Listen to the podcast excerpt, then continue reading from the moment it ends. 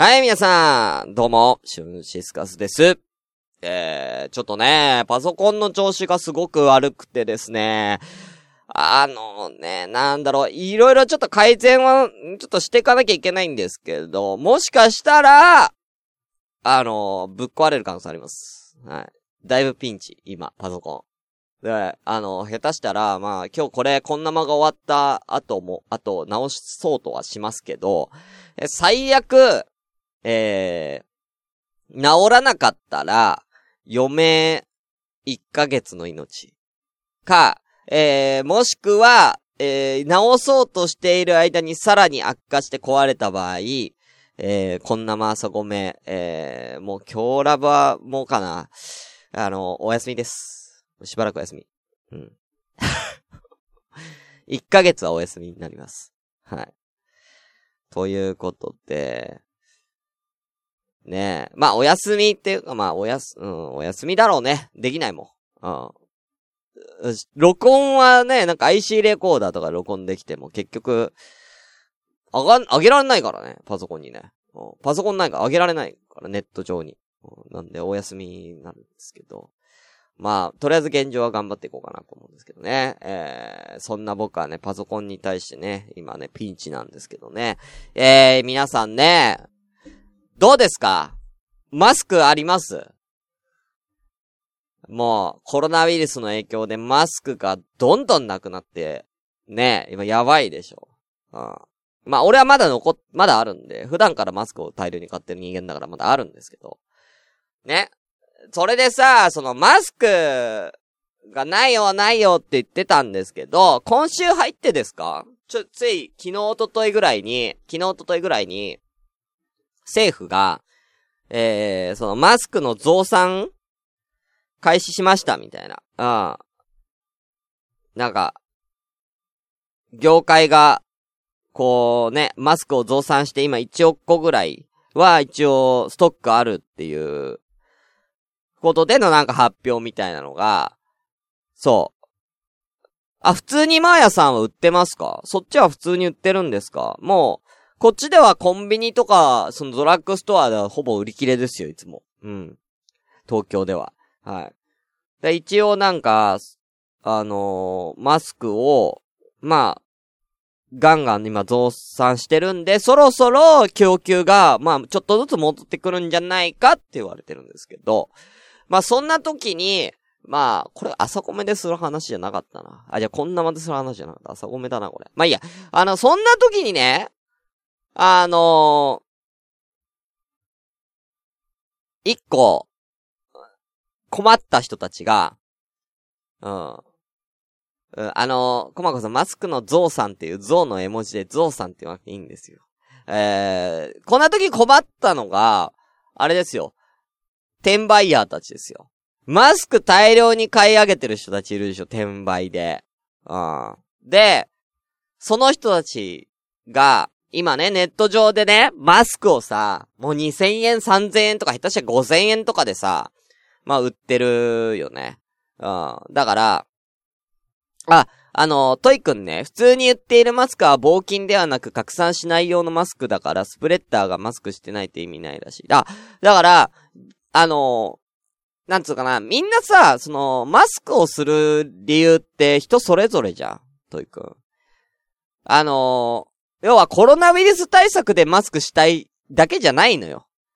うん。単純に花粉症でマスクしたい人もいるし、うん。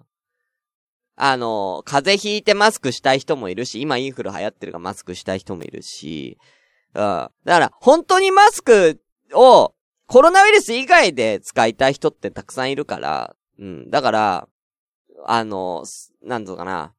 コロナ対策っていうことじゃないんですよね。うん。そう。ニンニク臭いからマスクしたいとかね。そうなんですよ。で、まあまあまあ、それはいいんだけど、あのー、その転売ヤーたちが、まあ5000円とかでね、えー、マスクを今売ってるじゃないですか。でもいざこれね、もう、あのー、日本がこう、生産をね、マスクの製造を、まあちょっとこう、回転数上げて、えー、やります。つって、えー、もう増産できてますみたいな話になったら、もう転売ヤーたちはび、やばい、もうビクビクもんですよ。さあ、この大量に余ったマスクどうやって売ろうかっていう、うん。急激にだからあれですよ、マスクの値段がメルカリとか、メルカリは止め、ヤフオクかなんかは確かマスクの販売ストップしたんですよね。あの、メルカリとか、アマゾンとか、急にマスク値段安くなるから、逆に、あの、マスク、あの、なんだろう、普通の生活に戻ったら、もう転売ヤーたちはマスクをめっちゃ抱えることになるから、めっちゃ安売りするんじゃない？逆に。逆にね。今から1ヶ月後ぐらい、多分マスク1円とかになるよ。ネットで。買い時だよ花粉症のみんな !1 円でマスク買えるぞ !1 ヶ月後、ちょうど花粉の時期や。ああ、期待してようぜ。俺も、マスク、いつも大量に買ってるから、転売屋たちから1円で買ったるわ。この野郎。俺たちが買えない時に、たくさん買いやがって。そんなお前たちのマスク1円で買ったるわ。ああ。ああ。やったるわ、ほんま。買ったるわ、買ったるわ。いや、ありえますよ。だからこれから政府が、政府が増産を、普通にマスクの増産をして、増産、あの、マスクの供給が一般のね、えー、マスクの供給がもう、あの、間に合ったら、あの、普通に転売ヤーたちはもう大量に抱えて困るんで、多分その、だって、なんつうのかな、その、自分が買った値段よりも釣り上げたいけども、それじゃもう売れなくなっちゃうから。だから、もう下手したら自分たちが買った値段よりも下げる可能性って全然あるんです。大量に買ってたら。うん。だから、ありえますよ。はい。で、トイ君だからコロナ5月までが警戒期間。そうそうなんだけど、うん。あの、なんつうの、コロナだけじゃないんだよ。マスクが欲しいのはコロナだけじゃないんだよ。うん。そう。っていうことで、では行きたいと思います。そんな感じでね。今日なんか、このテンションでいける？なんかごめんなんかもうちょっと、ちょっとね、パソコンの調子悪かったからちょっと正直テンション低いんだ、俺今日。なんかテンションな、なんかテンションの高い。なんかテンションの高い。なんか、面白いやつない面白いネタない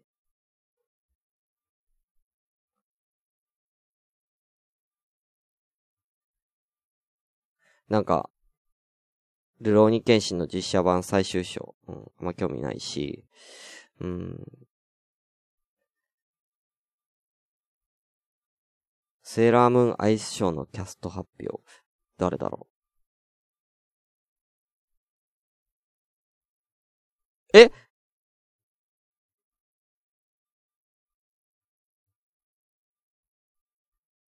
あんま知らないな。なんかテンションの上がる、ないかな。これやばいね。これやばいね。今日こんなま、今日こんなもやめる？俺ちょっとテンション低いな、思った以上に。今日思った以上にテンションが、面白い話な、なんもないな。なんもない。やばいな、今日。これやばい。やばいな。全然面白いの思い浮かばないですね。ちょっとやばい。今日やばいね。いや、テンションが高くないのもあるけど、全然面白い言葉が思い浮かばないんですよ。今日なんか、なんだろう。なんかテンション低いな、今日ね。なんもないな。どうしよう。この、これを就職、この、この、この、チャエッチしよううん。チャエッチしよううん。いいね。コウコさん、チャエッチしよう。うん、よし、チャエッチ、チャエッチをしよう。じゃあ今から。お うチャエッチをしよう。じゃあ、チャエッチの相手をじゃあ今日特別にね、こんなまで募集するということで、では始めましょうこんなんで始めて大丈夫？大丈夫か？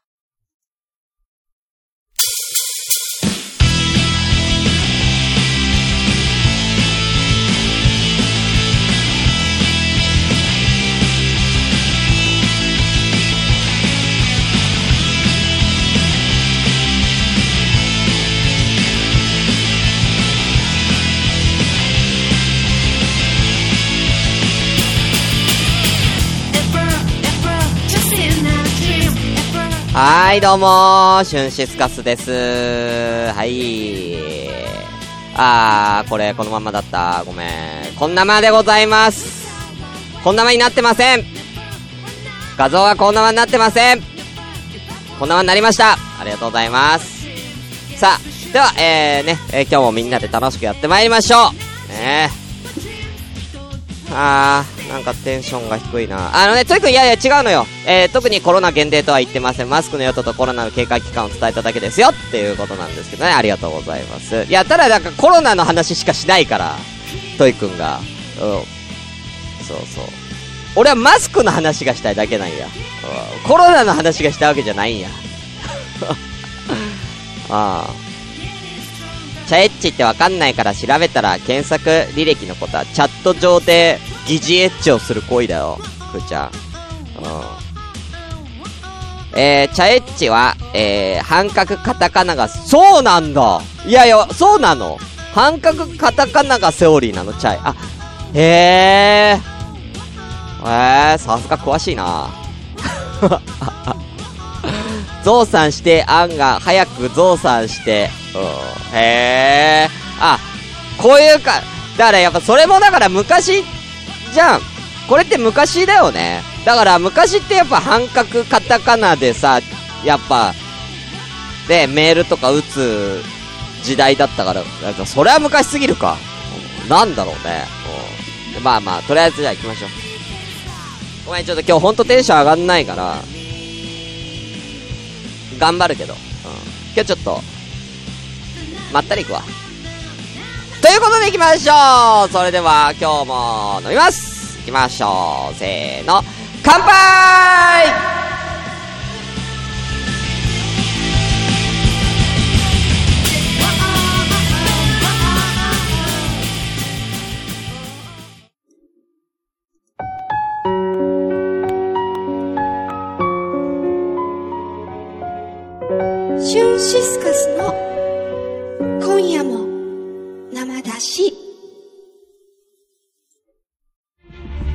2017年6月。ラジオ朝からごめんね。2018年5月。ラジオ朝からごめんね。セカンドシーズン。そして2019年8月。ラジオ朝からごめんね。ついに。サードシーズン突入。毎週火曜日配信中。いやちょ黒歴史とか残したくないんでテンションの低い気があるのも生ならではだよね。黒歴史を残そう。やだよ。板伝のコーナー。あ、今日板伝やめよっか。なんか、いつもだったら、なんか、板伝、みんなしてって言うけど、電話してって言うけど、今日ちょっとテンション低いから、なんか、この状態で誰かと喋っても、俺その人を傷つける。触れるものみんな今傷つけるから、やめよっか。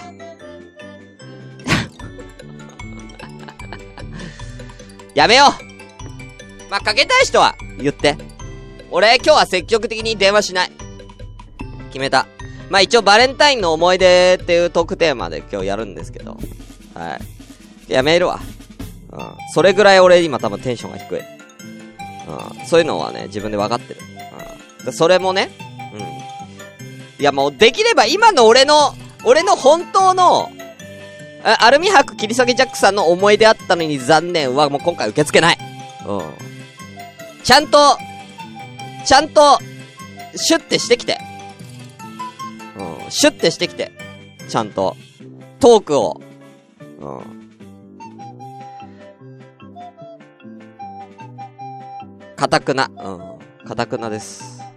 いや、だからもう俺の、俺、今の俺、もう、放送したくない。もうラジオやりたくない、今。このテンションで。ラジオやりたくないよ。やりたくないよね。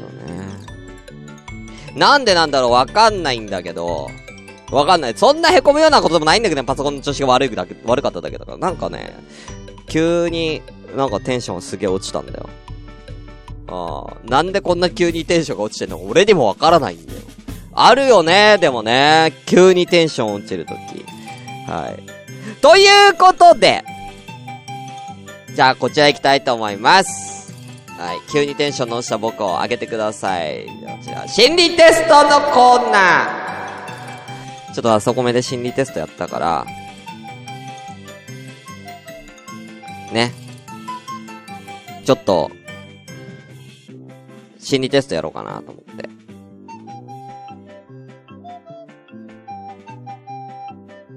ね。ちょっとやろう。まあ、とりあえずやろう。とりあえず行こう。うん。心理テストで盛り上がろう、今日は。うん。で、あのー、なんか適当に終わるわ、今日は。サクッと。じゃあ行きます。えー、てかこれ録音できてる？これ、それも怖いわ。録音できてる録音できてるこれ。あ、録音できてる。心理テストやろう。では問題です。その1。深夜に放送されている青春アニメのワンシーンに自分の思い出が重なりました。さてそれはどんなものだったでしょうか？いや、茶色とかじゃない、色じゃないんだよ、コマコさん。色とかじゃないの。あのー、しん、4択ね。せ、えー、深夜に放送されている青春アニメのワンシーンに自分の思い出が重なりました。それはどんなものだったでしょう ?4 択、トイくんごめん、まだ4択やね雑巾掛けの時にパンツを覗く。いや、だから、うん。あの、別にそういう思い出はいいんだよ。うん。いや、あるけど、わかるけど。うん。前にいる女子のね。うん。やったよ、俺も。うん。やったけど、そういうことじゃないんだよ。えー、では行きたいと思います。なるほどね、じゃないね、キキさん。いきます。ドキドキした席替え。えー、体育祭の応援合戦。徹夜で準備した文化祭。放課後に見た夕日。さあ、どれでしょうか。えー、深夜に放送されている青春アニメのワンシーンに自分の思い出が重なりました。どんなものだった ?1、ドキドキした席替え。2、えー、体育祭の応援合戦。3、えー、徹夜して準備した、えー、文化祭。4、放課後に見た夕日。はい。どれでしょう ?4。えー、秘密基地から見てたんだ。うん、放課後に行った友人はいいんですよ。うん、そう、なんか悲しくなる。悲しい時に悲しいボケをするな。えー、えー、体育祭。うん、なんだ、あ、体育祭ね。うん、体が臭いって言うな。なんだ、体が臭いっていうのは。体に匂いなんてないだろう。うん。いや、体によっては匂うと、匂う時もあるかもしれないけど。下手したら。うん、2の、2の席替えね。はい。えー、放課後に行った、うん、放課後に行った夕日じゃないんだよ。なんだで放課後に行った夕日って。昼間のうちに放課してんじゃねえかよ、それはよ。放火魔が昼間に放火して、放火した後に夕日が沈んでるなじゃないんだよ。4! てきょちゃん4。さあみんな3、キキさん3。では、みんなこれは、どうなった ?4、4、3、3、2、4。えー、あ、大野くんいらっしゃいませ。大野くんが、体育祭3、うん、タイ行く際、うん、タイに行く際じゃないんですよ。で、それで体育祭で何かもじれてたわけじゃないんだよ。はい。うん、ということ、1がなかったね。じゃあ行きましょう。これでわかる心理テストは、じゃあ1から行こう。心理テストでする。知る。過去の恋。過去の恋愛パターンがわかります。では、まあ、な、誰も選ばなかった1。ドキドキした席替えを選んだあなたの恋愛の、過去の恋愛パターンは、新しい出会いを求める日々です。えー、あなたは恋愛で席替えの時のようなワクワク、ドキドキした気持ちを取り戻したいと思っています。かつて、えー、誰の、えー、そばに座るのかという期待感に似た気分で、自分のテンションを高めてきたのでしょう。そんなあなたの今までの恋愛パターンは、新しい刺激として出会いを求める日々だったはずです。まあでも、よりどりみどりの時代を懐かしむよりも現実に目を向けマンネリ化し、日常を飛び出して冒険してみましょう。ということでね。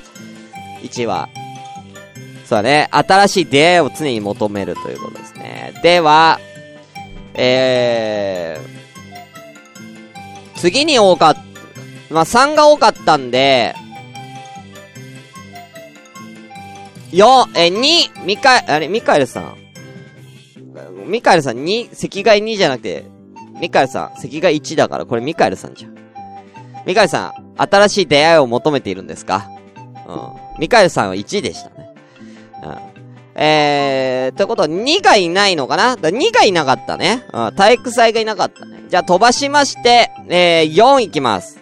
放課後に見た夕日と答えた方、いきたいと思います。あなたの過去の恋愛パターンは、空想の恋愛です。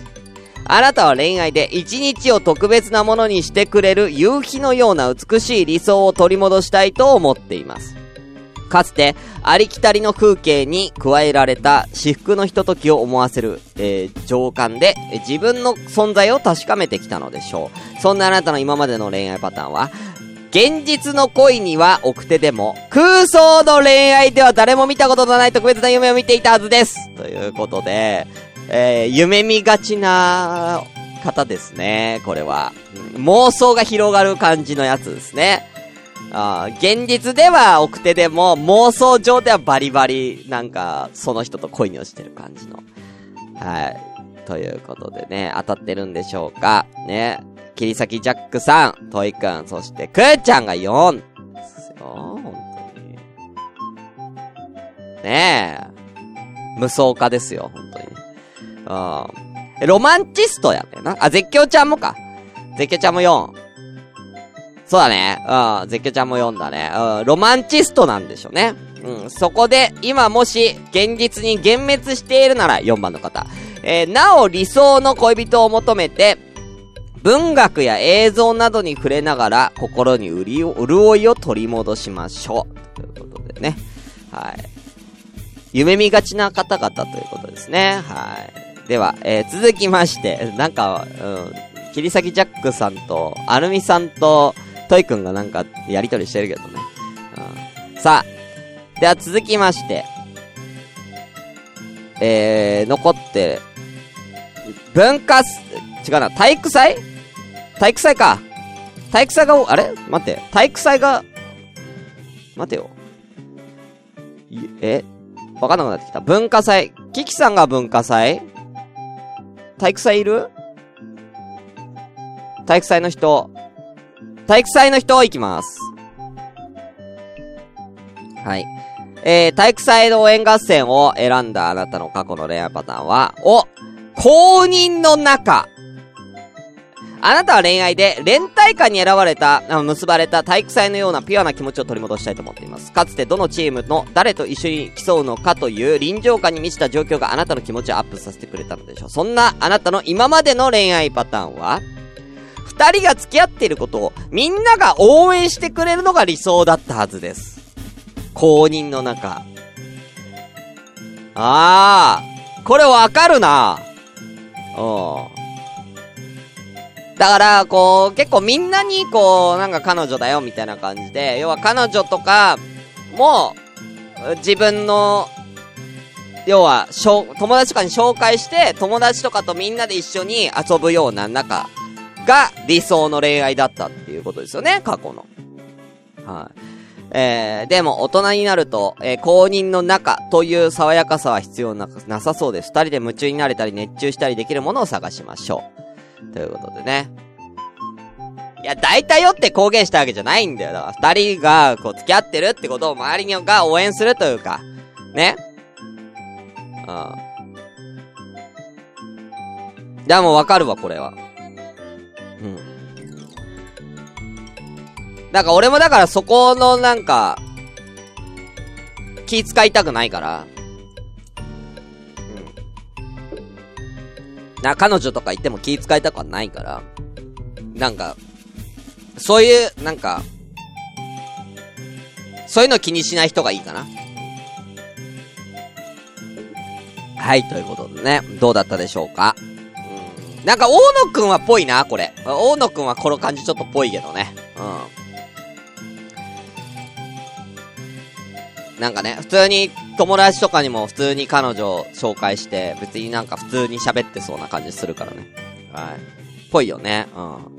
じゃあ最後、キキさんかな ?3 番選んだのは。あ、えー、きょちゃんお疲れ様です。送別会終わったのね。うん。今恋愛、恋愛心理テストやってます。3の徹夜で準備した文化祭選んだあなたの過去の恋愛パターンは、自分からアピール。あなたは恋愛で、みんなに見てもらうために、え頑張った文化祭のような喜びを取り戻したいと思っています。かつての、えー、生物や、えー、成績に関係ない協力的な雰囲気が心の中に今も残っているのでしょう。そんなあなたのこれまでの恋愛パターンは、自分からアピールできる恋愛上手で注目されることを狙っていたはずです。へえへえ嘘自分からアピールできる恋愛上手で注目されることを狙っていた。作詞。さすが一番絞り。ほんと。ねえ、コマコさん。さすが一番絞りですね、キキさん。え、私、恋愛マスターだからって言ってたんや。過去。うわぁ。えー、でも明るくて楽しい人といった評価で、えー、友達以上恋人未満の状態が多いなら、もっと評価を高めて自分を輝かせるために今熱中できることをすぐやり始めましょうということでね。うん。まあ、友達以上恋人未満になりがちですからね、そういう人はね。うん。まあ、目立ちたがりだったってことですよね、過去。ね。キキさんは。ということで、どうだったでしょうか。はーい。ねえ。じゃあ次行こうか。次の心理テスト行こうか。今日はもうそういう系で行くよ。今日そういう系で、そういう系で行っちゃうからね。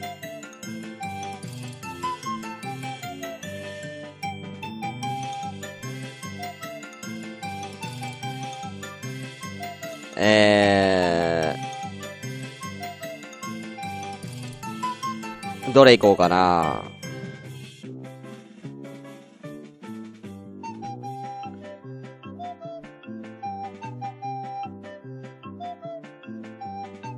あー、いいね。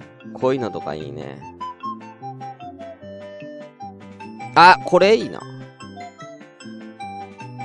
でもこれ女の子っぽいな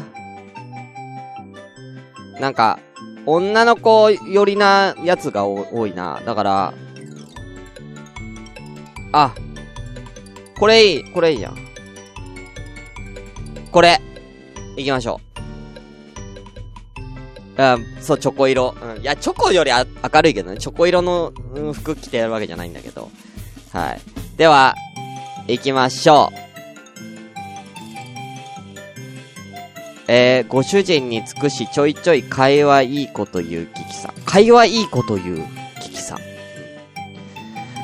えー、では行きますよ。次の問題です。そう。会長いらっしゃいませ。気になるあの人が、駅の反対側のホームに立っています。こちらには気がついていないのですが、どんな風にして電車を、えー、待っているでしょうか？いきますよ。1、上を向いて待っている。2、白線ギリギリに立って前を向いて待っている。3、下を向いて待っている。4、電車の来る方を見て待っている。いいですか？気になるあの人が駅の反対側のホームに立っています。反対側のホームに。こちらに気づいていないですが、どんな風にして電車を待っているでしょうか ?1、上を向いて待っている。2、白線ギリギリに立って前を向いて待っている。3、下を向いて待っている。4、え、電車の来る方を見て待っている。2か4やな。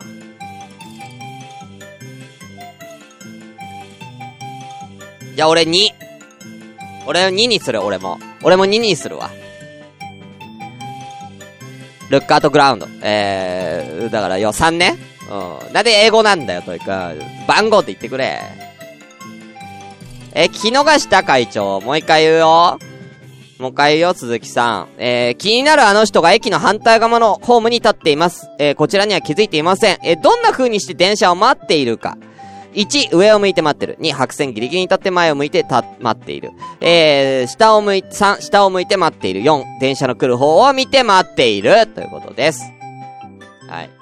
気になるあの人はどんな風に電車を待っているかという問題でございます。あー、皆さんいない、3、4、4、会長も4、3、2、えー、ってことは上を向いて待ってる人は一人もいませんね。はい。では、行きましょう。では、えー、下を向いている人がちょっと少ないのかな？さん、くーちゃん、こまこさん。くーちゃんとこまこさんからでは行きたいと思います。下を向いて待っているを選んだあなた。えー、心理テストでわかることは、理想のタイプでございます。理想のタイプ。どんな相手が理想かってことだよね、自分にとってね。自分でこういうのが理想だよ。自分で思ってるということ。下を向いて待ってるを選んだあなたの理想の、理想のバイブじゃないんだよ。理想のバイブ、いや、下を向いて待っているを選んだあなたの理想のバイブはじゃないんだよ。うん。すごい心理テスト持ってきたな、それは。高度すぎるでしょ、そんなん考えたやつ。うん、ないわ。うん、うん。さあ。理想のパイプだった？あ、ごめん。バイブに見えた。うん、パイプね。えー、理想のタイプは、他人をほっとさせる優しい人です。駅のホームに立つ気になるあの人の姿を想像してみてください。えその人がどんな風にしていてほしいか。その立ち姿は、あなたの異性に対する理想の姿と重なります。うつむき加減で下を向いて待つあの人は、正直者で他人を疑わない素直な性格でしょう。優しくて、ややお人よしの面があり、周囲から優柔不断タイプと思われることが多いかもしれません。しかし、人をほっとか、人をほっとさせることにかけては貴重なキャラクターだと言えるはずです。ということで、ね、コマコさんとクーちゃんの理想の異性のタイプは、他人をほっとさせる優しい人がタイプということですね。はーい。当たってますか？うん、当たってますかね？さあ、続きまして。じゃあ、2番。俺、とか、ギリギリに待ってる。2番。2番の人。2番の人。大野くん。俺、キキさん。です。3人。えー、はい。えー、白線ギリギリに立って、あい、前を向いて待っているを選んだあなたは、理想のタイプ。行動力抜群の人。駅のホームに立つ気になるあの人の姿を想像してみてください。その人がどんな風に、あ、これはいいね。えー、白線の前ギリギリで前を向いて待っているあの人は、常に臨戦態勢で動き、えー、行動力抜群の性格でしょう。夢中になると周りが見えなくなってしまうので、ちょっとつ盲信タイプと思われることが多いかもしれません。何をしてもやり遂げようとする意欲に溢れているはずです。ということでね、みんながキキさって言わなくても分かってるよ。ああ、だから、大野くん、じゃどうなの大野くん、このタイプ。うん、行動力抜群の人は、どうですか？タイプ、タイプですか？ああ。やりと、うん。いやいや違う。やり遂げる相手がたい、やり遂げ、やり遂げるタイプが好きなんだよ。っていう、そう、好きってことだよ。うん。そうだ、大野くんがこのタイプだね。大野くんは正反対なんだね。うん。まあ、俺も一概にとは言えないかな。まあ、わかんなくはないけどね。うんうんうん。魅力的ではあると思いますよ。行動力のあるタイプはね。うん。いや、キキさんはどうなんで当たってるんですか？これは。キキさん理想のタイプ当たってますか？どうですか？いや、俺も一概に、うん。ま、ま、間違ってはいないけど、ぐらいのね。あ、当たってるかも、ということで、当たってたということで、行動力抜群な人がキキさんのタイプということでね。はい。じゃあ、最後。電車の来る方を見て待っている残りの方、えー、たくさんいますね。はい。行きたいと思います。理想のタイプは、オレオレ。うん。思いやりのある人が理想のタイプです。ですか？電車の来る方を見て待っているあの人は、用心深く、貴重、慎重な性格でしょう。義理人情よりも、論理的に物事を考えるので、えー、なんだ、四角四面な、四角四面？うん、なタイプ。うん。と思われることが多いかもしれません。えー、しかし実際は、少々の不合理を感じても相手の身になって行動する思いやりがあるはずです。思いやりがある人が、えー、一番の理想のタイプということですけど。あだから論理論理。うん、あのー、なんだっけそれ。えー、ポルノグラフィティはいいんだよ。うん。ポルノグラフィティの一人の夜はいいんだよ。うん。ね、気遣いできる人がタイプということでしたけど、当たってますか？うん。当たってますか？じゃあ、最後に、ちょっと、ね、せっかく、こん生なんで、ちょっとこん生っぽいやつ、で、やりよう、やろこん生っぽいやつやろそれ。ちょっと、エッチなやついこう。あるかなちょ、今探してるから。こんなま。